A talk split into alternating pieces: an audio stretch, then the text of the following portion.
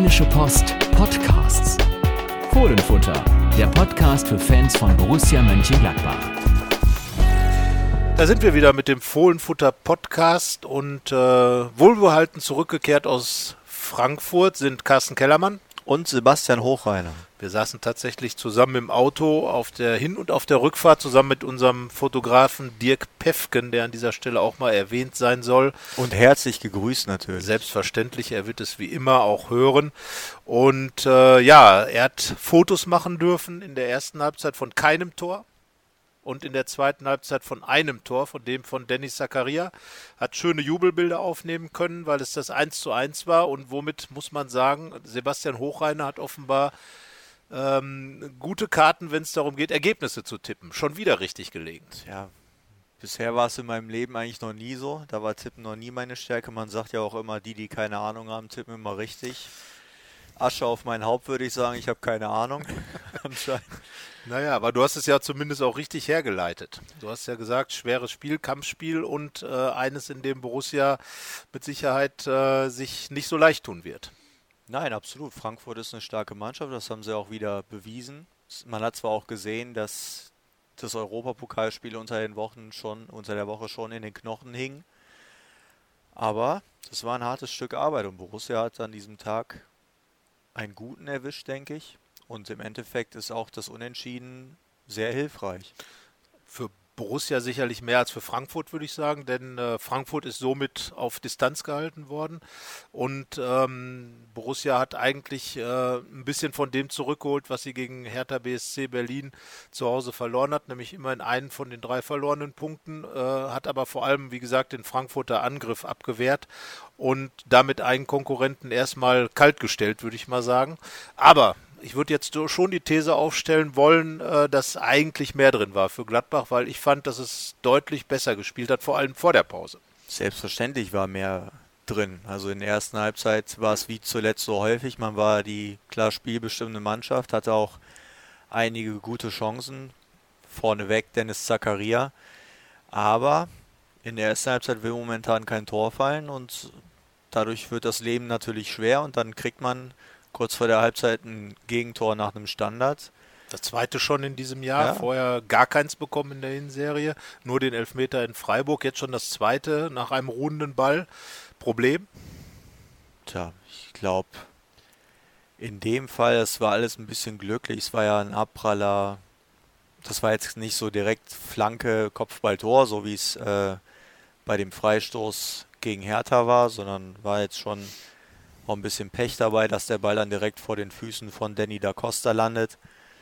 Solche Tore passieren halt, aber klar, im Vorfeld kannst du das besser verteidigen. Aber grundsätzlich ist Borussia bei Standards schon recht sicher.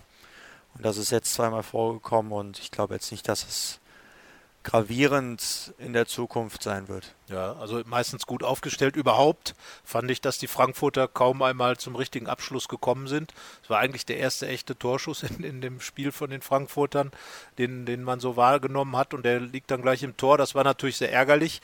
Äh, Zeitpunkt quasi mit dem Halbzeitpfiff äh, nach so einer Halbzeit. Das kann eine Mannschaft natürlich auch schon umwerfen. Aber da, und das fand ich war dann das Bemerkenswerte an dem Spiel, haben die Gladbacher sehr gut reagiert nahmen nicht sich vom 0 zu 3 gegen Berlin nicht von dem wiederum Rückschlag äh, da aushebeln lassen, sondern haben einfach die richtige Reaktion gezeigt und eigentlich weitergespielt und haben dran geglaubt, das hat dann Dennis Zakaria hinterher auch äh, zu euch in der Mixzone gesagt, ähm, haben weiter an dieses eine Tor geglaubt, dass mindestens das fallen wird und ja, dann hat es selber geschossen und wir haben uns schon gewundert, dass er es war. In der ersten Halbzeit total frei gespielt von Patrick Herrmann, zögerlich gewesen, ähm, den Torwart den Trapp angeschossen, der natürlich auch gut rauskam, aber das darf man dann schon machen. Was ist da los? Ja, gerade bei nicht geübten Spielern, weil Dennis Zakaria ist jetzt kein Mittelstürmer, der ständig in solche Positionen gerät, dann sieht man halt, was der Kopf da für eine Rolle spielt. Ich glaube einfach bei der Großchance, da er viel Zeit, steht frei vom Tor, kann überlegen oder muss überlegen und äh, hat dann einfach die Wahl, schiebe ich nach links, schiebe ich nach rechts, schieße ich hart, schieße ich weich, wie auch immer. Und solche Gedanken zerstören sowas schon mal. Ich glaube, äh, Freddy Bobic, heute Sportdirektor äh, in Frankfurt, hat damals gesagt, ihm ist es viel, viel lieber, wenn er den Ball direkt schießen muss vorm Tor, weil dann kann er einfach nicht überlegen. Und das hat man auch bei Zakaria gesehen. Er hat überlegt und hat vergeben. Und bei einem Fernschuss überlegst du jetzt nicht viel. Da hältst du den Spann hin und knallst das Ding Richtung Tor. Und das hat funktioniert. Und deswegen ist Fußball viel Kopfsache. Ist jetzt keine neueste Erkenntnis, aber wurde nochmal bewiesen an dem Tag. Zumal ja die Gladbacher auch, wie gesagt, diese Rückschläge da bekommen haben, eben viele verpasste Chancen. Lars Stindl hat sich hinterher da nochmal auch im Gespräch mit, äh, mit den Journalisten der Mixzone und mit dir äh, richtig drüber geärgert, äh, dass das schon wieder passiert ist. Er hatte das nämlich schon nach dem Hertha-Spiel angemerkt und äh, auch kritisch angemerkt, dass man daran was arbeiten wollte. Das hat man offenbar wahrscheinlich getan, aber nicht umsetzen können. Gut, und dann eben ja ein Fernschuss, äh, der das 1 zu 1 bringt. Der dritte von sechs Treffern, der per Fernschuss erzielt wird in diesem Jahr. Völlig untypisch für Gladbach, weil ja zu Favre-Zeiten war das eigentlich völlig verboten, überhaupt aus mehr als mehr aus mehr als 20 Metern zu schießen. Und jetzt passiert es dann dann ein paar Mal. Aber glaube ich ein Tor, was dann auch am Ende zum 1 zu 1 passte, weil es eben ein bisschen erzwungen auch war. Also Borussia ist ja eine Mannschaft, die übers Spielerische kommt, die wunderschön Fußball spielen kann. Wir haben ja alle noch so ein bisschen vor Augen, wie das 2 zu 0 auf Schalke gefallen ist. Tolle Kombination. Fast drei Minuten lang den Ball hin und her gespielt und schließlich dann vorne zugeschlagen. Aber an dem Tag hat es Borussia auch gezeigt, dass es mit Kampf und Willen können, weil in der zweiten Halbzeit war das spielerisch nicht die Offenbarung. Das war nicht so stark wie in der ersten Halbzeit, auch nicht so viele Torchancen gehabt. Und dann war es halt einfach diese Willensleistung, mal mit Kraft dann halt draufzuhalten, Dennis Zakaria. Und das hat gewirkt und hat nochmal eine neue Facette gezeigt. Und sowas müssen Spitzenmannschaften auch mal machen, dass sie ihre Punkte erkämpfen. Und wie ich schon sagte, der Punkt ist wichtig. Frankfurt ist weiter auf neun Punkte weg. Leverkusen auf sieben Punkte ran, aber bei einer Niederlage wären es sechs und das sind ja dann ist ja dann ein Spielunterschied. Bei sechs Punkten, die kann man in zwei Spielen aufholen. Für sieben braucht man drei. Von daher sehr wichtig und ja, dann muss es halt auch mal der Kampf richten. Inwiefern war es auch ein Zeichen von, von Trainer Dieter Hecking, dass er plötzlich jemanden aus dem Hut gezaubert hat? Also zunächst ist Alassane Plea reingekommen, über den werden wir später noch äh, ausführlicher sprechen, über seine Rolle im Moment und über seine, seine Leistungssituation. Äh, ähm, er ist reingekommen, er saß erst auf der Bank, Mittelstürmer war Lars Stindl, für dann Patrick Herrmann ist dann über rechts gekommen, hat auch, fand ich, ein sehr, sehr agiles und gutes Spiel gemacht, viele Flanken geschlagen, viel versucht, aber dann kam mit Player kam Josip Drimic ins Spiel. Wir haben, glaube ich, alle große Augen gemacht. Oh ja. Zunächst, dass er im Kader war, da hat man gesagt, naja gut, kann ja passieren. Aber dann steht er plötzlich auf dem Platz und äh, wie es der Teufel will, hat er noch die große Chance zum, äh, zum Siegtor sogar. Ähm, ich meine, es wäre Abseitsposition gewesen, aber ähm, er stand zumindest da und hat das Ding knapp vorbeigeschossen. Aber ähm, ja, Josip Drimic, ist er wieder zurück? Ist er jetzt wieder eine richtige Option? Zumindest ist es mal der Beweis dafür, dass es nicht immer nur eine leere Floskel ist, wenn ein Trainer sagt, man braucht alle Spieler in einem Kader. So schnell kann es gehen. Ich glaube, vor zwei Wochen hat Max Eberl noch auf der PK gesagt, dass Josip Drimic der Spieler im Kader ist, der am weitesten von den ersten 18 weg ist. Zack, steht er auf dem Platz. Zwei. Wochenenden später. Also, das kann ganz schnell gehen, wenn man ein bisschen Not am Mann hat. Jonas Hofmann ist ja ausgefallen. Dadurch ist ein Platz im Kader frei geworden, den er genutzt hat. Ja, wird man ihn jetzt häufiger sehen. Hängt von der Personalsituation ab, aber ich glaube, das wird weiter im überschaubaren Rahmen sein. Das denke ich auch. Aber ähm, die Botschaft des Trainers zum einen quasi zwei Mittelstürmer eingewechselt und dann nochmal richtig Attacke geblasen und zum zweiten aber auch, dass das, was du ja auch schon gesagt hast, dass das, was er die ganze Zeit immer sagt, dass jeder Spieler irgendwo eine Option sein kann, äh, auch ein Josip Drimic, dass das eben zutrifft. Und ich glaube, das ist auch wichtig für die Kaderchemie, äh, dass, dass die Spieler das Gefühl haben, wenn der Trainer mir schon irgendwas erzählt, dann kommt das eigentlich auch hin und äh, ein Josip Josip Drimic hätte ja fast niemand mehr mit gerechnet, dass der nochmal äh, in dieser Saison irgendein Spiel macht. Jedenfalls nicht für Gladbach. Ähm, gewechselt ist er nicht und dann hat man gedacht, naja, der wird jetzt irgendwo äh, zwischen Tribüne, vielleicht mal auf der Bank pendeln. Aber wie gesagt, stand dann plötzlich auf dem Platz und äh, klare Botschaft aber auch an alle, auch an Alassane Plea, der nicht auf dem Platz stand zu Beginn. Äh, alles ist möglich personell. Ja, und Josip Drimic ist ja auch kein Vollblinder. Also er hat schon seine Berechtigung, da im Kader zu stehen, hat halt das Pech, dass er einige gute Leute vor sich hat, dass das System vielleicht auch nicht ganz auf ihn zugeschnitten ist, weil es ja schon eher Richtung Mittelstürmer geht. Und momentan hat man mit Lars Stindl da einen der mehr die falsche Neun spielt als die echte Neun. Und wenn man eine echte Neun braucht, dann ist Plea da. Ähm, von daher ist das recht, problema recht problematisch für ihn, aber er geht halt gut mit der Situation um, hat auch gesagt, er hat gelernt, damit gelassen umzugehen, hängt sich im Training voll rein, hat sich dafür entschieden zu bleiben. Man kann sich dann fragen, ob es nicht wegen des guten Gehalts ist oder weil, weil er nichts Besseres gefunden hat, das weiß ich alles nicht. Er sagt, er hat das für den richtigen Weg befunden. Ja, und vielleicht macht er ja doch noch einige wichtige Dinge für Borussia in seinem vermutlich letzten Halbjahr, denn sein Vertrag läuft ja aus es war zum Ende der vergangenen Saison so, dass Josip Drimic da plötzlich richtig gut getroffen hat und wer weiß, was, was jetzt noch kommt. Er ist zumindest noch da und äh, dann auch, wenn es darauf ankommt, eine Option, das wissen wir jetzt. Ähm, interessant war auch, dass es sehr viele Änderungen gab, weil plötzlich stand auch wieder ein Fabian Johnson auf dem Platz, rechter Verteidiger gespielt für Michael Lang. Äh, Christoph Kramer hat, das hatten wir aber schon vorab vermutet, die Chance bekommen und wie gesagt Patrick Herrmann ähm, und alle vier, da waren wir uns glaube ich einig, haben eigentlich gezeigt, äh, dass sie Alternativen sind, äh, über die sich die, die sonst die Position innehaben, schon Gedanken machen sollten und keiner wirklich in Stein gemeißelt ist. Ja, bei Kramer und Hermann wusste man es ja schon, ja. weil sie halt gute Joker-Einsätze vorher hatten. Jetzt haben sie auch gezeigt, in der Startelf ist auch kein Problem und über längere Dauer. Bei Fabian Johnson kann man ja noch mal ein bisschen aus dem Auto berichten, als wir hingefahren ja. sind und, und so ein bisschen Gedanken um die kommende, also jetzt diese Woche gemacht haben und gesagt haben, mal eine Geschichte über Johnson, er spielt ja so gar nicht. Dann hat ja noch einer gesagt, pass mal auf, wenn wir schon so anfangen, dann spielt er heute. Und dann war es ja auch tatsächlich so, dass er dann für Michael Lang auf der rechten Verteidigerposition agiert hat.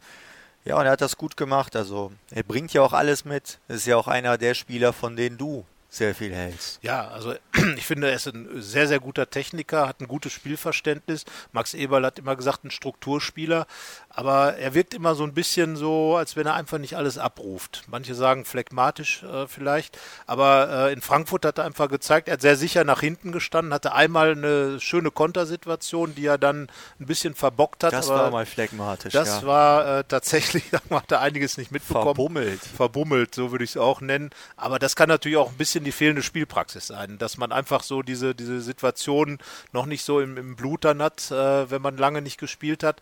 Aber ich glaube, dass Fabian Johnson einfach von seinen Qualitäten her einfach, äh, wir erinnern uns an die WM 2014, als er da über die rechte äh, Seite von hinten unheimlich viel gemacht hat, eigentlich einer der besten amerikanischen Spieler war. Und wenn er so etwas abrufen würde jetzt mal wieder, dann würde es für Michael Lang, glaube ich, fast schon schwierig werden, da wieder reinzukommen. Jetzt ist halt die Frage, ähm, ob Johnson jetzt weiter weiterhin im Team bleibt gegen Wolfsburg, den Verein, für den er auch schon mal gespielt hat, oder ob jetzt Michael Lang wieder die Chance bekommt. Auf jeden Fall hat auch Michael Lang einen Denkzettel bekommen. Ganz klare Ansage von, von Dieter Hecking, Leute, äh, hier ist keiner da, der, der sich ausruhen kann, äh, ob es jetzt ein Alassane Plea, der teuerste Einkauf aller Zeiten bei Borussia ist, oder ein erfahrener Michael Lang oder ähm, auch ein Tobias Strobel, der durchgespielt hat eigentlich die ganze Zeit. Strobel kam dann hinterher rein, hat dann das Tor vorbereitet. Das zeigt also ähm, auch da Botschaft angekommen. Man ist dann sofort wieder auf Betriebstemperatur.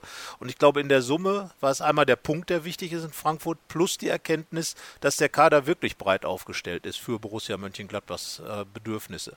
Absolut. Wobei die Sechserposition und die des rechten Verteidigers, das waren ja auch in der Vorbereitung so die beiden Positionen, wo man mit hautengen Duellen gerechnet hat. Bei Strobel Kramer und bei Lang Johnson. Dann hat Johnson sich verletzt und fiel einige Zeit lang aus.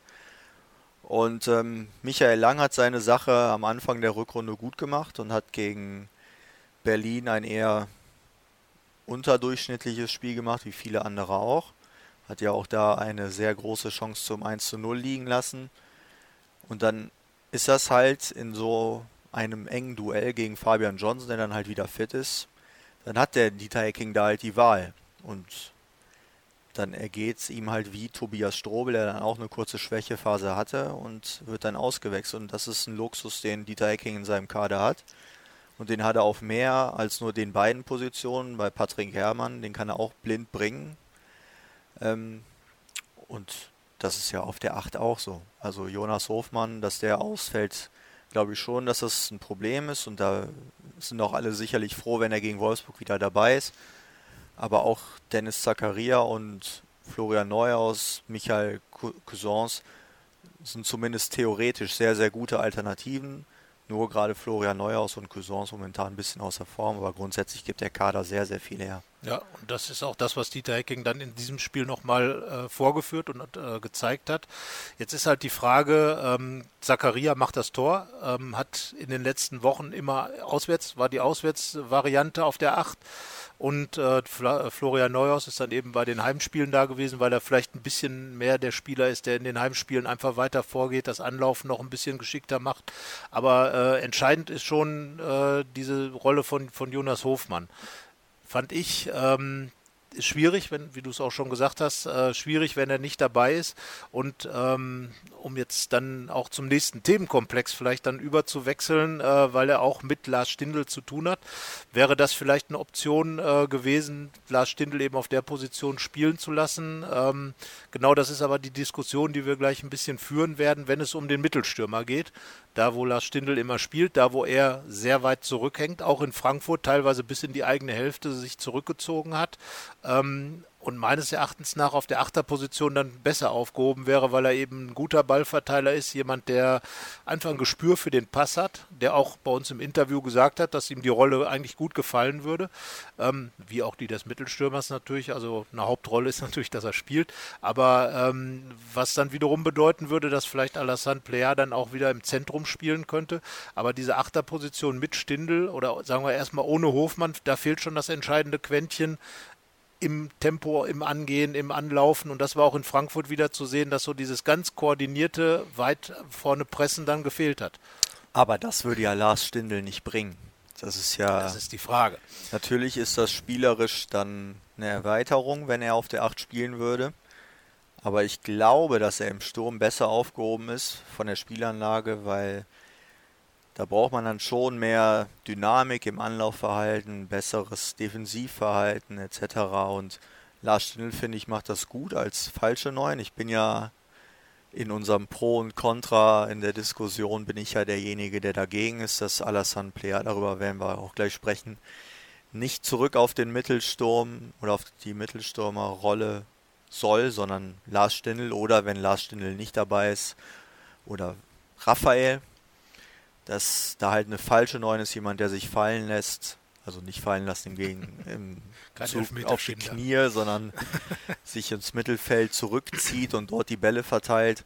Das ist, glaube ich, für Borussia die richtige Variante und deswegen funktioniert das System meiner Meinung nach so gut. Ja, aber Stindl finde ich halt, kann man überlegen, wenn Raphael da ist. Aber so in der Phase würde ich es jetzt nicht tun. Ne? Es ist, wäre natürlich eine große Umstellung. Also einerseits ist ganz klar, Lars Stindl als Typ muss auf dem Platz sein. Ja. In welcher Form auch immer. Denn äh, ich glaube, als Kapitän ist er erstmal eine ganz, ganz wichtige Figur für die Mannschaft, die anderen mitzunehmen, die anderen aufzubauen und einfach äh, voranzugehen. Das ist einfach die Rolle, die er spielt und die er auch gut spielt, weil er auch jemand ist, der eine gewisse Aggressivität im Spiel hat, auch mal vielleicht den Schiedsrichter mit dem redet oder auch mal die Gegenspieler ein bisschen an ja, an, verbal angeht, also sich ja. ein bisschen zur Wehr setzt. So viele Sprachrohre haben, hat die Mannschaft ja nicht. Genau. Also deswegen würde ich auf jeden Fall sagen, Lars Stindl muss auf dem Platz sein und dann wäre für mich allerdings schon diese Alternative, ihn mal auf der Acht zu sehen. Ähm, ich glaube, dass er weil er eben sehr taktisch guter Spieler ist, seine vielleicht nicht ganz so große Geschwindigkeit mit geschickten Laufwegen auch ein bisschen auffangen kann und dann trotzdem, ähm, ich denke da an das Spiel in München, als er äh, gerade vor dem 1 zu 0 eine wichtige Balleroberung hatte und äh, da tatsächlich diese Bälle holen kann. Er hat das zwar da auch als hängende Spitze gemacht, könnte das aber meines Erachtens nach dann auch eben von der 8 aus machen und dann hätte man eben wieder mehr Präsenz im Strafraum, weil das ist genau das, was zuletzt gefehlt hat. Also wenn man sich mal die Bilanz Bilanz der Stürmer in der äh, Rückrunde, also in diesem Jahr anschaut, ähm, ist ein Tor. Das hat Alassane Plea geschossen in Leverkusen hat äh, aber immer wieder Probleme gehabt, im Spiel drin zu sein. Ähm, du hast es ja auch gesagt und du, du schreibst es auch in der Pro- und Kontra-Diskussion, die dann am ähm, Mittwoch in der Zeitung zu lesen sein wird, ähm, dass eben Lars Stindl als Ballverteiler von vorne und dass Alassane Plea mehr am Spiel teilnimmt, wenn er über den Flügel kommt und dann eben auch mehr in den, sagen wir, in das Mannschaftliche eingebunden ist. Allerdings glaube ich, dass er seine Torjägerqualitäten vielleicht mal wieder an einer anderen Stelle ein bisschen einbringen könnte könnte, vielleicht mal einen neuen Reiz gebrauchen kann, weil es im Moment so ein bisschen hakt doch mit dem Spiel nach vorne. Drei Tore von sechsen waren Stürmer, äh, waren Tore aus dem Mittelfeld heraus. Oskar Wendt hat eins gemacht, das ist ein Defensivspieler. Ähm, Torgan Hazard hat noch gar nicht getroffen in, äh, in der Rückrunde. Player, wie gesagt, einmal. Stindl hat überhaupt erst zwei Saisontore. Also vielleicht wirklich mal einen neuen Akzent reinsetzen und zu sagen, Stindl ein bisschen zurück man weiß ja noch nicht, was mit Jonas Hofmann sein wird am Wochenende. Und äh, dann eben Alassane Player mal wieder ins Zentrum und dann eben auch Patrick Herrmann weiter vielleicht mal die Chance geben, weil ich fand, dass er wirklich jetzt viel eingebracht hat. Torgan Hazard mal über links, vielleicht auch mal eine neue Variante.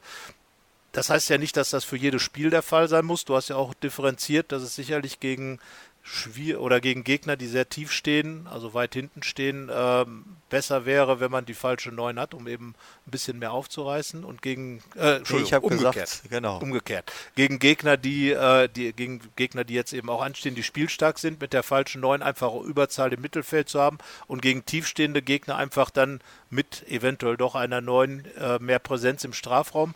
Ich glaube aber, dass insgesamt ein bisschen mehr Strafraumpräsenz, die ja auch durch dieses 4-3-3-System ein bisschen äh, reingebracht werden sollte, im Moment fehlt und dass das möglicherweise auch das Problem ist, dass diese klaren Abschlusssituationen nicht kommen und da die Tore dann einfach in den ersten Minuten auch fehlen. Borussia äh, hat, glaube ich, in der ersten Halbzeit sehr, sehr, also vergleichsweise wenig Tore geschossen, zwölf. In der Rückrunde 1. In der Rückrunde 1, genau, das war das Siegtor in Leverkusen und äh, ist dann jetzt schon zum zweiten Mal einem Rückstand hinterhergelaufen. Gegen Hertha hat es dann nicht mehr gereicht, gegen in Frankfurt zum Punkt.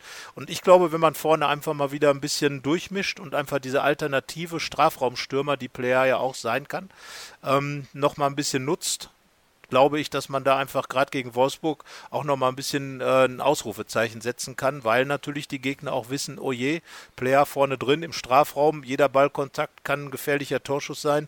Wir erinnern uns an das Hinspiel in Wolfsburg, als er den Ball einfach aus dem Nichts heraus auch reingeschossen hat. Natürlich da über die linke Seite, aber am Ende ähm, wäre das, glaube ich, auch mal so ein Faktor, der vielleicht dann wieder das Angriffsspiel ein bisschen ankurbeln könnte.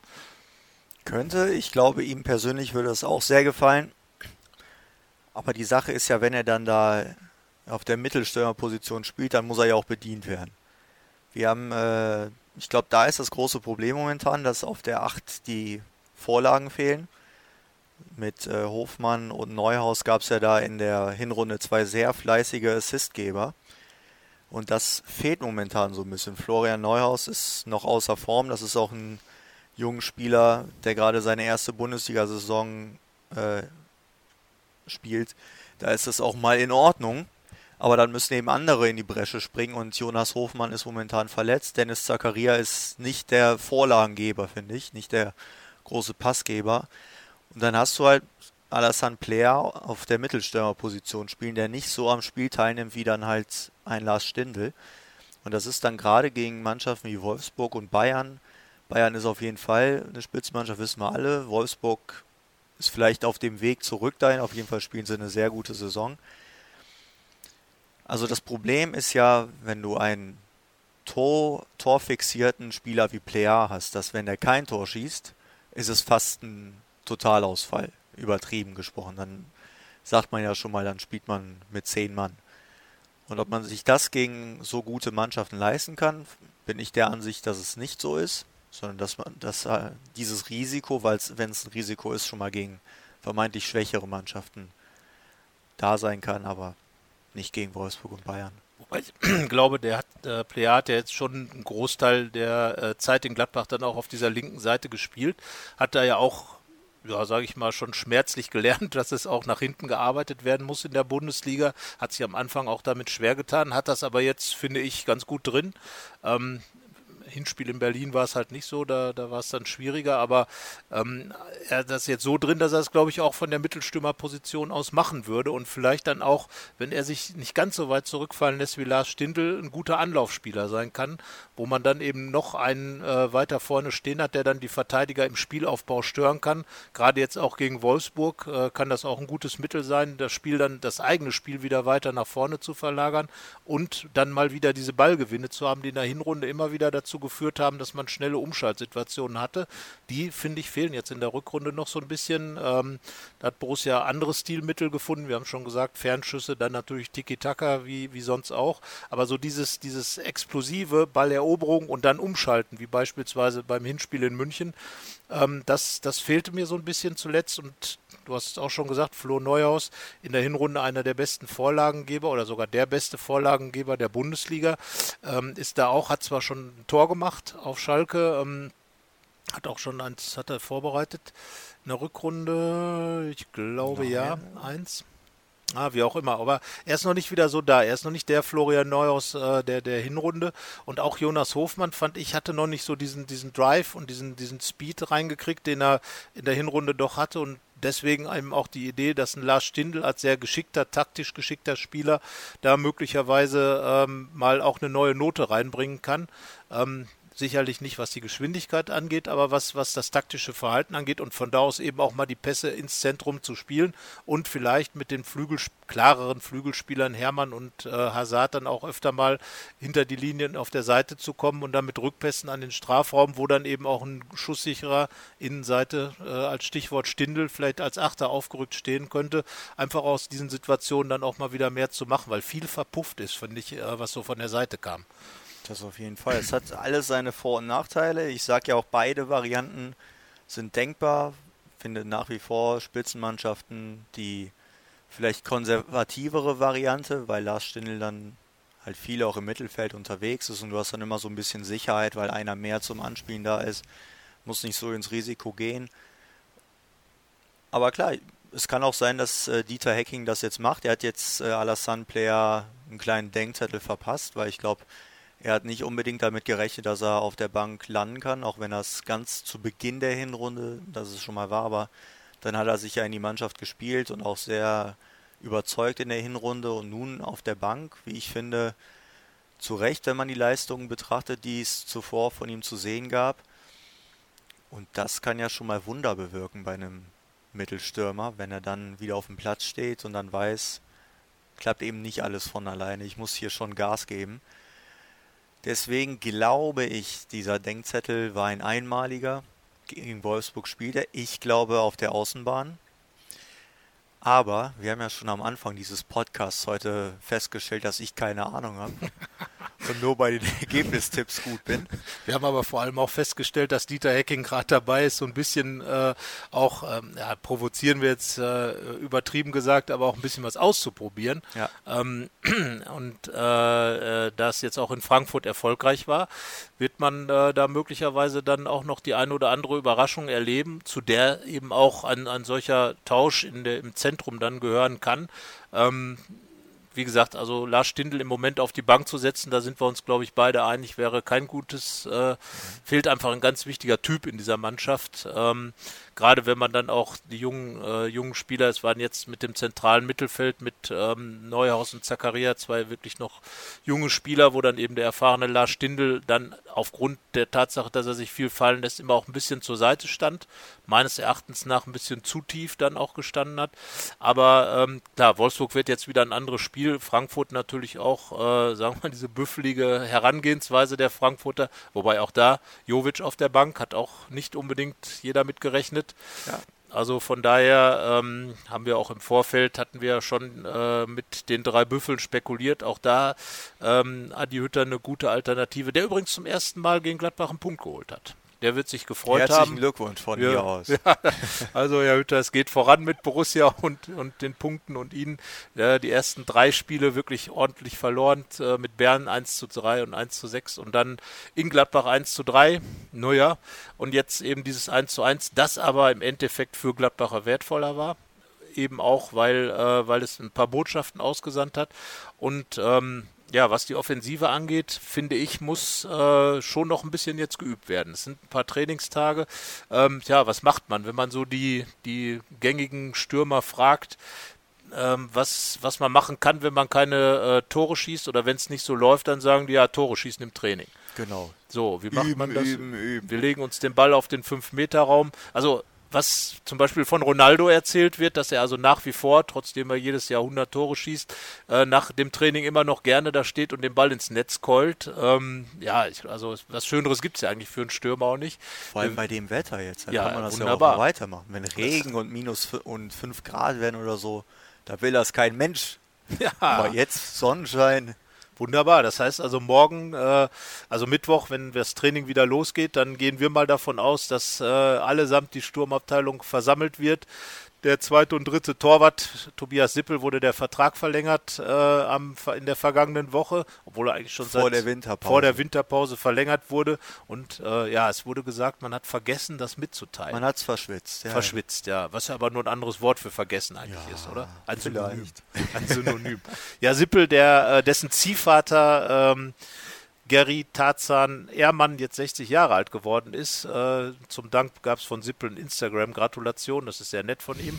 Ähm, ja, ja, ist jetzt halt zweiter Torwart. Ich denke mal genau der richtige zweite Torwart für Borussia. Wenn er gespielt hat, hat er immer seine Sache ordentlich gemacht. Und ähm, naja, für Jan Sommer ist halt die Nummer eins und äh, man ist gut aufgestellt an der Position. Ähm, und äh, ja, Ja, hinten, hinten hakt momentan nicht. Das ist schon vorne, das ist klar. So, und da bin ich mal gespannt, wie Dieter Hecking, der ja selbst auch Offensivspieler war, er müsste ja eigentlich aus dem Nähkästchen plaudern können, wie das ist, weil äh, selbst an Dieter Hecking wird mal Phasen gehabt haben, wo er nicht so viel getroffen hat. Äh, Im Ja. Moment trifft er ja, was seine Einwechslung geht, angeht, ganz gut. Wie gesagt, Strobel legt das Tor auf. Ähm, schon einige Joker-Tore in dieser Saison, aber ähm, ja, was kann er jetzt tun? Was würdest du jetzt den Spielern raten? Ja, ich weiß nicht, ob das ganz große Problem im Sturm liegt, sondern ich habe es ja gerade schon angedeutet, ich glaube, das ganz große Problem liegt in den Vorlagengebern, wenn wir auch mal gucken, wer die Großchancen vergeben hat in den vergangenen Wochen. Dennis Zakaria in Frankfurt, Michael Lang gegen Berlin, Zakaria davor auf Schalke. Das sind jetzt keine Stürmer, also die haben es nicht unbedingt im Blut, dann eiskalt vorm Tor zu sein, sondern das müssen dann man muss Torgan Hazard in die Position bringen, man muss Alassane Plea in die Position bringen, man muss Lars Stindl auch mal in die Position bringen und er sich selbst, vielleicht nicht ganz so häufig äh, ins Mittelfeld zurückgehen, sondern mal vorne sein und im Strafraum Präsenz zeigen. Das sind die Jungs, die man in Position bringen muss und das ist bisher einfach noch nicht gelungen. Bei Hazard kann ich mich ehrlich gesagt gar nicht daran erinnern, dass er in der Rückrunde schon einen gefährlichen Abschluss hatte. Ähm, er hatte, glaube ich, gegen Berlin die erste, den ersten Torschuss. Das war aber so, lala. Ich glaube, das Ja, darf man als Bundesliga-Torwart eigentlich problemlos Ja. halten, den, äh, den Schuss. Aber so eine Großchance noch nicht. Ein paar nein, Freistöße. Die Freistöße waren auch eher so, Ja. ähm, ja, eher footballmäßig hoch übers Tor. Pleate gegen Augsburg hatte er ein paar gute Chancen. Da hatte er ein paar gute Chancen, ähm, hatte, äh, ja, macht das Tor in Leverkusen. Also Ja. somit, Hazard hat zwei Tore vorbereitet in der Rückrunde. Genau, aber das sind, finde ich, das sind die Leute, die müssen vorm Tor stehen. Genau. Das muss man hinbekommen, dass zum Beispiel ein Torgan Hazard, dass er wieder Vertrauen zu seinen Mitspielern hat, dass die ihm Gelegenheiten vorlegen und nicht, dass er den Vorlagengeber in allein, im Alleingang sein muss, weil da ist Borussia auch einfach abhängig von ihm. Aber von beidem eben, nicht nur, dass er Tore vorbereitet, sondern auch, dass er Tore schießt. Genau, und äh, er hatte sich wirklich da in, äh, in der Hinrunde einfach auch eine gute Sicherheit im Abschluss äh, angeeignet. Das war ja genau der nächste Schritt, den er gemacht hat. Das hat ihm in der Saison vorher gefehlt und äh, von daher ist es ein bisschen schade, dass er jetzt im Moment einfach diese Situation nicht so bekommt. Ähm, aber ich glaube, da ist schon wirklich auch ein Schlüssel bei, bei Florian Neuhaus zu suchen, weil er einfach als Vorlagengeber ähm, als jemand, der einige Elfmeter rausgeholt hat, mit seiner Art in den Strafraum zu gehen, in den Gegner reinzugehen, äh, sich geschickt äh, da in die Zweikämpfe zu begeben mit dem Ball am Fuß. Ähm, da ist jetzt so dieses kleine Tief da, was wie gesagt jeder Spieler in seinem Alter sich auch mal nehmen darf. Und dann hat man jetzt natürlich gerade drei von der Sorte, die so ein bisschen, wie gesagt, Dennis Zakaria meines Erachtens nach hat sich deutlich stabi stabilisiert schon im Vergleich zur Hinrunde, weil dort hatte er einfach riesige Probleme mit dieser Umschaltposition mit der Acht. Ähm, hat das jetzt schon geschickter gemacht, war auch in Frankfurt wesentlich agiler als Neuhaus in meinen Augen hat eben diese Position äh, äh, zumindest bekommen, diese Torsituation. Und äh, das spricht ja meistens auch dafür, dass man am Spiel teilnimmt, hat auch so ein, zwei gute Balleroberungen gehabt, umgeschaltet. Das natürlich dann zu hektisch. Das ist, glaube ich, so ein Hauptproblem, was er hat. Da haben wir ja schon öfter drüber gesprochen. Wenn er dann gute Sachen macht, dann macht er irgendwas ganz Komisches aus der, ja, er setzt sich selber unter Druck und macht dann einfach blitzschnell irgendwas, was dann nicht das Optimal ist. Da fehlt dann einfach die Ruhe am Ball. Das sind dann vielleicht auch die 22 ja, Jahre, die er die, hat. Auge-Fuß-Koordination, würde ich mal sagen, stimmt hin und wieder ja, mal nicht so. Da ist er dann einfach sehr impulsiv, nennen wir es mal so. Also Auge-Fuß Konstellation ist ein anderes Wort für impulsiv.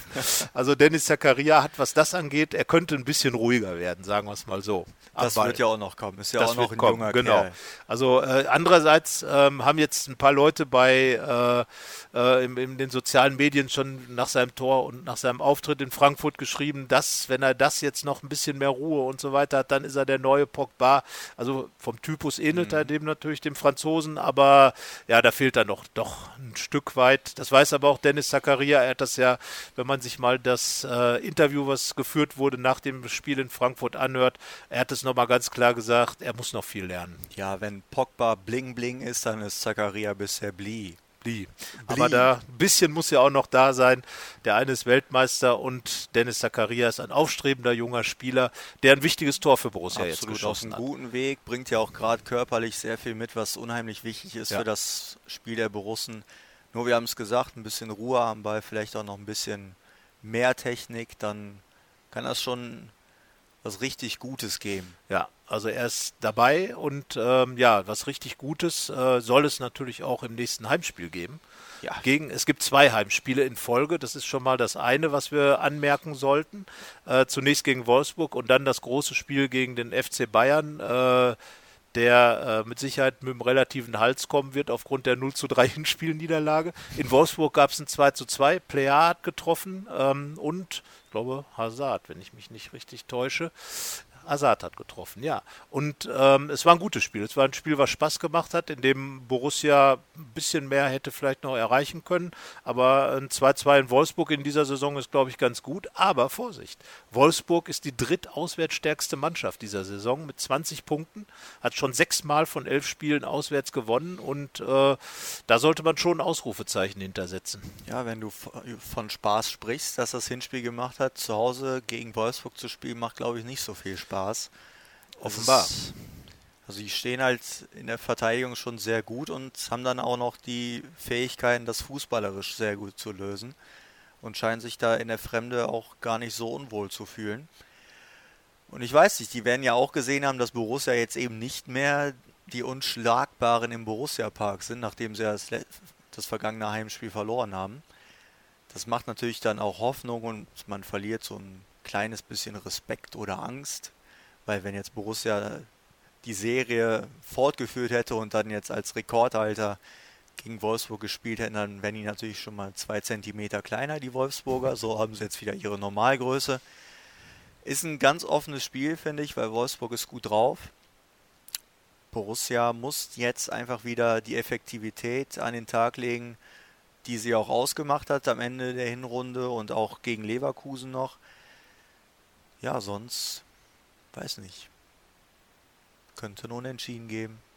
Ja, also äh, ja, das wäre das zweite Unentschieden gegen Wolfsburg in dieser Saison. Ähm, ja, die Wolfsburger muss das ja sagen, dass, dass Bruno Labbadia da wirklich gute Arbeit macht. Der äh, Big hat Bruno, nicht umsonst. Genau, nicht umsonst. Äh, wie Dieter Hecking auch ein alter Bundesliga-Fahrensmann, wie man so schön sagt, hätte man ihm irgendwie nicht so zugetraut, glaube ich. Also jetzt zu sagen, Wolfsburg spielt in dieser Saison mit um die internationalen Plätze, wäre vom Grund, vom Papier, vom Kader her natürlich eine These, die jetzt nicht völlig absurd klingt, aber irgendwie hat man in den letzten Jahren äh, in Wolfsburg immer das nicht erreicht, was man wollte und, und jetzt plötzlich ist man, ist man dann wieder da, hat, hat auch ein paar Spiele abgegeben, wo man gedacht hat, naja, das wird dann fehlen, aber irgendwie wurde viel richtig gemacht, offenbar im vergangenen Sommer da in der Autostadt. Und ähm, das wird ein sehr offenes Spiel für Dieter Hecking, sein Ex-Verein, der Verein, mit dem er Vizemeister geworden ist, mit dem er den Pokal geholt hat, also sein Verein sozusagen, mit dem er äh, auch Trainer des Jahres geworden ist, seine größten Erfolge gefeiert hat. Das ist natürlich immer so ein Ding, wo natürlich jeder Spieler und jeder Trainer sagt, ach, das ist für mich nichts Besonderes, aber letzten Endes äh, weiß man ganz genau, wie, wie die Sachen ablaufen. Ähm, da wird niemand sagen, naja gut, also ob ich jetzt gegen Wolfsburg verliere oder nicht, das ist mir eigentlich völlig, völlig egal. Also erstens will Dieter Hecking immer gewinnen und zweitens sicherlich auch Wolfsburg immer wieder zeigen, ja, dass er eben in Gladbach jetzt auch gute Arbeit macht und möglicherweise auch das, was er in Wolfsburg erreicht hat in der Bundesliga, diesen, diese Champions League Qualifikation natürlich nachhalten. Ja, und du hast gerade über Wolfsburg gesprochen, man muss ja bedenken, Labadia wurde als Feuerwehrmann in der vergangenen Saison geholt, also die wären ja fast abgestiegen. Und dann hat er sie natürlich in Personalunion mit den Spielern gerettet. Und jetzt gut gemacht. Sie spielen keinen äh, überragenden Fußball. Ich glaube, Wolfsburg, wenn man mal so auf die Straße geht und die Fußballfans fragt, wie sie denn Wolfsburg finden, ich glaube, die haben nicht so viel Bilder vor Augen, wie die denn in dieser Saison spielen. Also ist alles sehr seriös und nicht so spektakulär, aber unangenehm für Mannschaften. Dieter Hecking hat jetzt erstmal eine ganz große Frage vor sich, wie sieht seine Startelf aus, weil er hat jetzt äh, den Sack pickepacke voll mit Alternativen. Wenn jetzt Jonas Hofmann auch noch dazu kommt, der ja bisher gesetzt war, muss er sich überlegen, nach der Woche Pause bringe ich ihn sofort wieder oder vertraue ich Dennis Zakaria, vertraue ich, dass Florian Neuhaus jetzt wieder in Fahrt kommt, weil er ist halt ein wichtiger Spieler und der braucht aber Einsätze, um wieder in Form zu kommen. Ist jetzt natürlich eine schwierige Phase, um zu sagen, ich gebe ihm jetzt Einsätze und hoffe darauf, dass er wieder in Form kommt. Aber ja, das wird eine schwierige Aufgabe für Borussia und es wird eine schwierige Aufgabe für Hacking im Vorfeld. Das ist ja genau die Situation, die er sich eigentlich immer gewünscht hat. Er wollte Härtefälle haben. Die hat er jetzt, hat er selber auch kreiert, dadurch, dass er eben in Frankfurt äh, doch einiges gewechselt hat und einige neue Spieler so ein bisschen wieder nach oben gezogen, was heißt neu, aber einige Spieler, die bisher noch nicht die Rolle gespielt haben, wieder nach oben gezogen hat. Und ähm, ja, ein 1-1 in Frankfurt könnte auch ein Grund sein zu sagen, never change a winning team, weil einfach das die Belohnung für die Mannschaft wäre, die da auf dem Platz gestanden hat und äh, sich dann auch wirklich gegen diese Frankfurter gewehrt hat. Äh, andererseits ist Wolfsburg natürlich eine ganz andere Art von Gegner. Borussia will zu Hause sicherlich wesentlich aktiver spielen. Ähm, Jonas Hofmann meines Erachtens nach muss gesetzt sein, wenn er fit ist, wird dann auch sicherlich wieder reinkommen. Dann würde es natürlich auch gegen Lars Stindl auf der 8 spielen. Dann würde Stindl natürlich vorne drin bleiben. Aber, Aber Player muss doch in die Mitte. Carsten. Das ist es ja. Dann sollte Borussia vielleicht mit einem äh, mit einer 10 und zwei Mittelstürmern spielen. Das wäre im 4-3-3-System auch möglich. Dann, äh, ne? ne? Geht auch. Oder so. Oder mit zwei Zehnern, man könnte ja auch Stindel und da, da, da. Naja, wie auch immer, es wäre mittiger zentriert dann. Also Möglichkeiten gibt es auch da. Aber äh, die Frage ist einfach, ähm, Dieter Hecking hat, wie gesagt, ein gutes Händchen bewiesen. Und äh, es ist einfach jetzt auch die Situation zu sagen, dieses Heimspiel zu gewinnen nach der ersten Heimniederlage. letzten Endes wie auch in Frankfurt darauf zu reagieren und äh, sich treu zu bleiben. Einfach zu sagen, wir lassen uns von Rückschlägen nicht aus der Ruhe bringen. Nein, muss man ja auch nicht. Also man hat diese Niederlage gegen Berlin einstecken müssen und man hat dann in der ersten Halbzeit gezeigt, dass man noch immer auf dem richtigen Weg ist. Dann hat man wieder einen Rückschlag erhalten mit dem Tor kurz vor der Halbzeit, aber hat daraus die richtige Lehre gezogen. Hat in der zweiten Halbzeit weitergemacht, hat das Tor geschossen. Also die Mannschaft ist auch wenn es jetzt vielleicht in Anführungsstrichen nur ein Punkt aus den vergangenen zwei Spielen waren, ist auf dem richtigen Weg, ist gut drauf, kann weiterhin mit großem Selbstvertrauen in die Spiele gehen. Dieter Hecking kann sich auch nach wie vor auf sein Näschen verlassen. Von daher, also kann man guten Gewissens an die Sache rangehen. Hast du denn eine Aufstellung, auf die du dich festlegen möchtest? Also im Endeffekt würde ich natürlich hinten nichts ändern. Also mit Johnson. Mit Johnson, ja, weil ich finde, dass er sich schon empfohlen hat und dass er äh, gerade auch gegen Gegner wie Wolfsburg einer ist, der sich dann noch mehr vielleicht als Michael Lang auch mit seiner Technik äh, ins Spiel nach vorne einschalten kann. Und ähm, dann äh, Viererkette steht dann halt klar äh, Ginter Elvedi, wobei, das haben wir auch schon gesagt, Nico Elvedi im Moment eigentlich, sagen wir mal, der heimliche Abwehrchef der Borussen ist, weil er einfach unglaublich stark spielt, sehr sicher, äh, glaube ich, der passsicherste Spieler der Bundesliga ist. Gut, Verteidiger spielen natürlich auch viele 3,50 Meter Pässe. Aber er auch mal einen auch mit ein paar lang, er hat ein paar schöne nicht, Druckpässe ja. hinten rausgespielt, äh, um auch Situationen einzuleiten, wie war es in Leverkusen, als er den entscheidenden einleitenden Pass auf Stindel gespielt hat, der dann weiter und so weiter. Ja. So, also ähm, finde ich eine ganz, ganz große Entwicklung gemacht hat, nochmal auch jetzt in der Rückrunde. Und Oskar Wendt hat eigentlich einen, ja, ordentlichen, normalen. Und einen anderen gibt es noch nicht. Genau. So, und Oskar Wendt hat ja nun auch ein Tor geschossen schon in der Rückrunde, also bleibt er da, äh, mangels Alternativen und aufgrund der eigenen Qualitäten bleibt genau. er im genau. Team. Ähm, ja, die sechs. Strobel oder Kramer? Ich finde, Kramer hat das gut gemacht. Hat gezeigt, dass er da ist. Also da, das wäre auch, glaube ich, ein sehr falsches Zeichen, wenn er jetzt wieder auf die Bank müsste. Ähm, er hat ja auch genau in dieser Phase der Hinrunde ist er auch reingekommen, äh, ist auch nach dem Berlin-Spiel in die Mannschaft gekommen, hat dann in, äh, gegen Frankfurt bei dem Sieg, äh, bei dem Unentschieden Wolfsburg und bei dem 3-0 gegen bei den Bayern gespielt. Und äh, ich denke auch, gleiche Argumentation wie bei Johnson. Er hat einen guten Job in Frankfurt gemacht, ähm, ist ein sehr präsenter Spieler gewesen und äh, hat es eigentlich auch verdient, vielleicht zweimal hintereinander das Vertrauen zu bekommen. Äh, Tobi Strobel hat ja, wie gesagt, auch eine gute Reaktion darauf gezeigt, als er reingekommen ist, hat gezeigt, dass auch er ein Teamplayer ist. Das ist ja so dieses große Thema, was im äh, Zusammenhang mit Kramer gerade äh, immer wieder aufkommt. Er war vergangene Woche bei, bei der RP-Veranstaltung MG ist in. Da habe ich ein bisschen mit ihm gesprochen auf der Bühne und äh, da hat er das nochmal gesagt. Also ähm, diese ganze Lobhudelei, die dann kommt und auch so diese, diese ganz große äh, äh, Klinge, die dann gleich ausgepackt wird. Der Kramer ist ein vorbildhafter Profi und so weiter. Sagt er, nein, äh, ich mache doch einen Mannschaftssport und das ist eigentlich eine ganz klar eine Ehrensache für jeden von uns, wenn der andere spielt, dann einfach mitzuziehen und wie gesagt, äh, im Umkehrfall hat es jetzt auch Tobias Strobel gemacht, ist reingekommen, hat das Tor vorbereitet. Ähm, aber ähm, ich glaube, dass Kramer sich wirklich diesen, diesen zweiten Einsatz hintereinander verdient hat. Äh, wegen des Spiels, der Qualität, äh, die er in Frankfurt an den Tag gelegt hat. Gleiche, wie gesagt, bei, bei, bei Johnson. Und dann ist eben die Frage, wie machen wir es auf der 8? Hängt von Jonas Hofmann ab. Das hängt davon ab. Die Trainingswoche hat noch nicht begonnen. Wir haben ja heute Dienstag. Morgen Mittwoch fängt die Trainingswoche an. Die Aussage war ja, dass Jonas Hofmann gegen Wolfsburg wieder dabei sein wird. Theoretisch hätte er es wohl auch schon in Frankfurt machen können, aber man wollte einfach kein Risiko eingehen, vernünftigerweise. Das würde bedeuten, Jonas Hofmann spielt. Das glaube ich auch. Und ich glaube, dass daneben Dennis Zakaria dann auch mal zu Hause auflaufen darf wenn nicht, wie vor den vergangenen beiden Heimspielen, er sich mittwochs im Training wieder verletzt. Ja, er hat offenbar einen guten Rhythmus gefunden und will der Auswärts-Zakaria sein. Ähm, ja, auch da, wie gesagt, also ähm, im letzten Heimspiel hat Flo Neuhaus wieder die Chance bekommen, hat sich schwer getan, fand ich, gegen, gegen Berlin.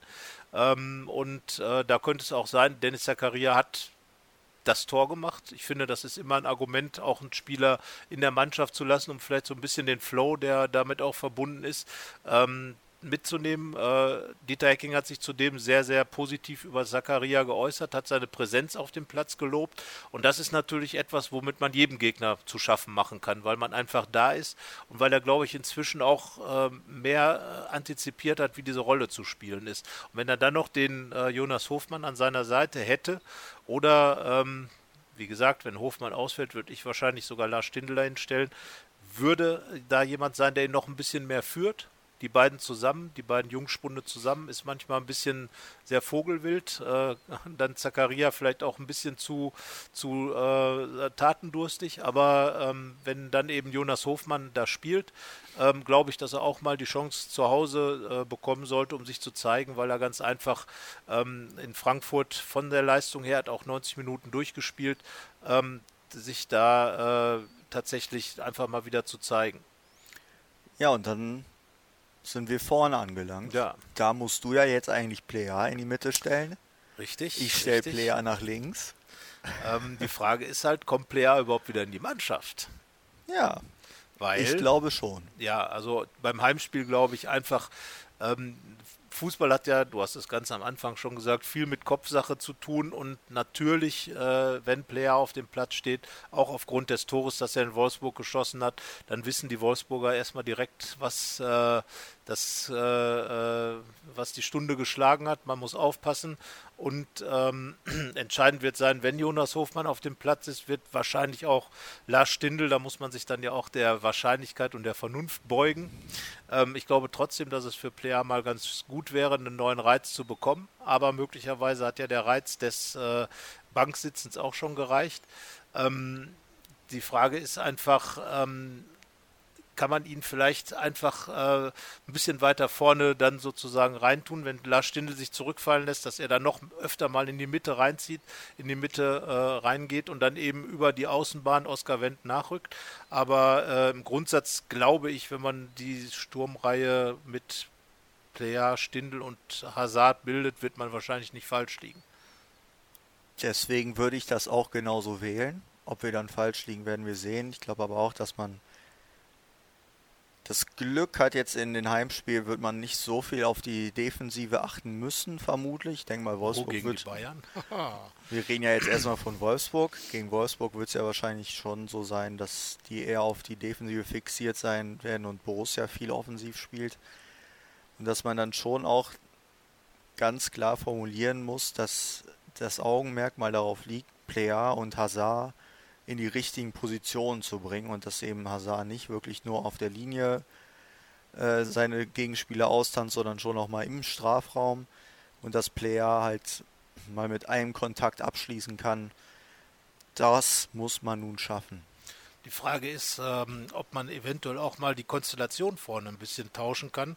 Dann würde man äh, Player tatsächlich auch sich im Zentrum vorstellen können, indem man einfach statt äh, des breit aufgestellten Dreierangriffs einfach so eine Art Dreieck bildet, wo dann eben Player vorne steht und dahinter ein bisschen versetzt und dann vielleicht auch ein bisschen noch in den Halbpositionen äh, dann eben Stindel und, und Hazard, die auch äh, ähnlich schon mal gespielt haben und dann eben quasi mit zwei Halbspitzen, äh, mit zwei falschen Neun und einer richtigen Neun spielt.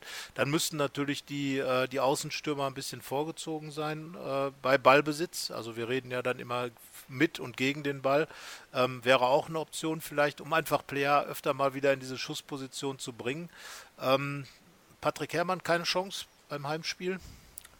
Chance immer, aber wie gesagt, bei Alassane Player ist es einfach so, dass er diese Qualitäten hat, dass er also da muss es Borussia einfach schaffen, ihn wieder in die Form zu bringen, die er in der Hinrunde hatte, weil mit zehn Saisontoren jetzt ist halt unheimlich wichtig.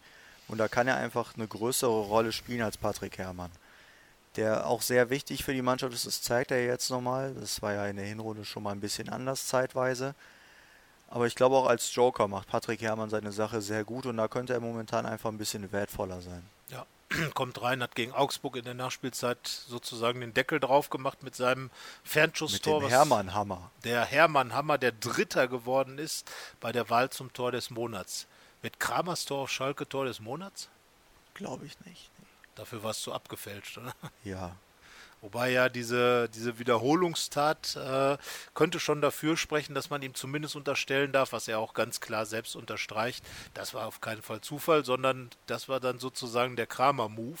Ja, aber ein drittes Mal hat er gesagt, muss es noch passieren. Ja, Vielleicht weiß. ja am Samstag. Ja, genau. Und er hat ja gegen Wolfsburg im letzten Heimspiel, es gab einen 3 zu 0 Sieg, hat er ein direktes Freistoßtor erzielt indem er einfach. Ich glaube, das wird er diesmal nicht tun. Naja, naja, also er hat ja da den Ball einfach unter der Mauer, als sie sich noch aufgestellt hat, an der oder neben der irgendwie an der Mauer vorbei, einfach ins leere Tor geschoben, weil alle noch dabei, dabei waren zu organisieren, wie man den Ball abwehren will. Er hat dann einfach äh, die Situation genutzt. Äh, ein Schelm. Ein schelmenhaftes Tor erzielt, genau. Und ähm, ja, äh, das war dann mal ein direkt verwandelter Freistoß von Borussia Mönchengladbach. Tja, lang ist her, lang, ist her. Also Wird mal wieder Zeit, mal wieder Standards Zeit. in der Offensive ja, könnten Ausbesserungs. Ist, ja, also da zumindest was die, ähm, was die direkten Dinge angeht. Man hat ja eigentlich genug Schützen. Also Hazard kann das ganz gut. Tja, ob ganz gut reicht. Also Könnte immer so ein bisschen, so einen halben Meter übers Tor ist halt auch übers Tor. Ja, ja. Also ich finde es ja immer lustig, wie lange die vorbereitet, generell nicht nur bei den Borussen. Man bereitet sich immer sehr akribisch auf den Schuss vor, macht und tut und redet und erzählt und äh, dann schießt man in die Mauer. Das ist immer so ein bisschen sehr dünn. Das ist wie ein Filmriss irgendwie. Ja, aber, aber äh, es, gibt, es gibt Schlimmeres. Es gibt immer ähm, Dinge, die man verbessern muss. Das ist eins der vielleicht nicht ganz so schlimmen Dinge. Da gäbe es wirklich weitaus schlimmere Dinge, wie schon gesagt. Aber was wird das denn geben am Samstag? Ja, das ist eine gute Frage. Ich würde vom Gefühl her ein 2 zu 0 sagen. 2-0. Ja. Ich äh, habe mich noch mal ein bisschen gegen das Unentschieden entschieden und sage 2-1. Das heißt also, du traust der Borussenabwehr, die so solide ist, nicht das 11. zu 0 zu. Ich traue der Abwehr sehr viel zu, aber ich glaube, es wird nicht so kommen. So Weghorst wieder mit seinem Gefühl 2,34 Meter Ja. Körpergröße wuchtet dann einen rein, aber ich glaube, so gegen 82. macht es dann tatsächlich Player. Das heißt also, steht 1 zu 1 und dann gibt es das Siegtor und dann, das wäre dann, glaube ich, das dritte Heimtor vom Player oder das zweite erst. Dritte. Gegen das dritte, gegen Frankfurt hat er getroffen und, Und gegen Nürnberg. Gegen Nürnberg, genau. So, das also das wäre dann das, der 14. Sieg mit dem dritten Heimtor von Player und wir machen es 1-0. Wenn, dann musst du schon jetzt komplett. Dann auch noch das 1-0. Ei, ei, ja. Er müsste ja eigentlich Stindel machen dann. Nein, Hazard, komm. Hazard, das wäre Per dann, Freistoß. Das ist jetzt die Krux an der ganzen Sache. Das wäre was. Also wenn Torgan Hazard am Wochenende einen Freistoß reinschießt, dann verlosen wir eine RP-Tasse hier. also die sind auch sehr ich schön. dachte, die kriege ich dann geschenkt. Ja, du, äh, du trinkst ja keinen Kaffee. Das stimmt. Also du kannst gerne natürlich dein Wasser aus dem äh, dein täglich Wasser aus der Tasse trinken, aber nein. Also wenn Torgan Hazard ein Freistoßtor schießt, verlosen wir eine noch nicht gebrauchte RP-Tasse. Das ist was. Das ist äh, Deal, ganz genau. Ja, was haben wir? Wie viel Uhr haben wir eigentlich? Ich habe gar nicht, man kann hier Wir sind weit drüber, aber heute haben wir mal ein bisschen. Okay, dann länger würde ich gespielt. sagen, ähm, Weil es haben die Fans haben ja äh, wegen der Montagsspiele protestiert, so war das hier gerade auch, deswegen haben wir heute ein bisschen länger machen müssen. Genau, heute wurde dann, äh, wir müssen noch, äh, ja, die Qualität, hier unsere Aufnahmequalität wurde gelobt. Also wir Ja. sind hier wieder mit Kopfhörern und äh, unserem kleinen, äh, aber feinen Aufnahmegerät unterwegs. Also danke für die Zuschriften. Ähm, macht ruhig weiter so. Ähm, schreibt, was ihr gerne mal besprochen haben wollt im Podcast. Schreibt eure Tipps und eure Aufstellungsideen. Sagt uns, äh, ob jetzt die halbe oder die ganze oder die Dreiviertel neun spielen soll Die falsche. die falsche 9 oder die was auch immer 9 oder die totale 9, die in Gladbach die 14 hat. Wie auch immer, schreibt uns das, sagt uns das und wir hören uns nächste Woche wieder nach dem ja, dann Sieg gegen Wolfsburg, entweder 2 zu 0 oder 2 zu 1 oder dem, was ihr tippt. Und äh, ja, wir sehen uns dann nicht auf dem Platz, aber wir hören uns hier an diesem Gerät. Bis bald. Bis Ciao. dahin, ciao. Mehr bei uns im Netz www.rp-online.de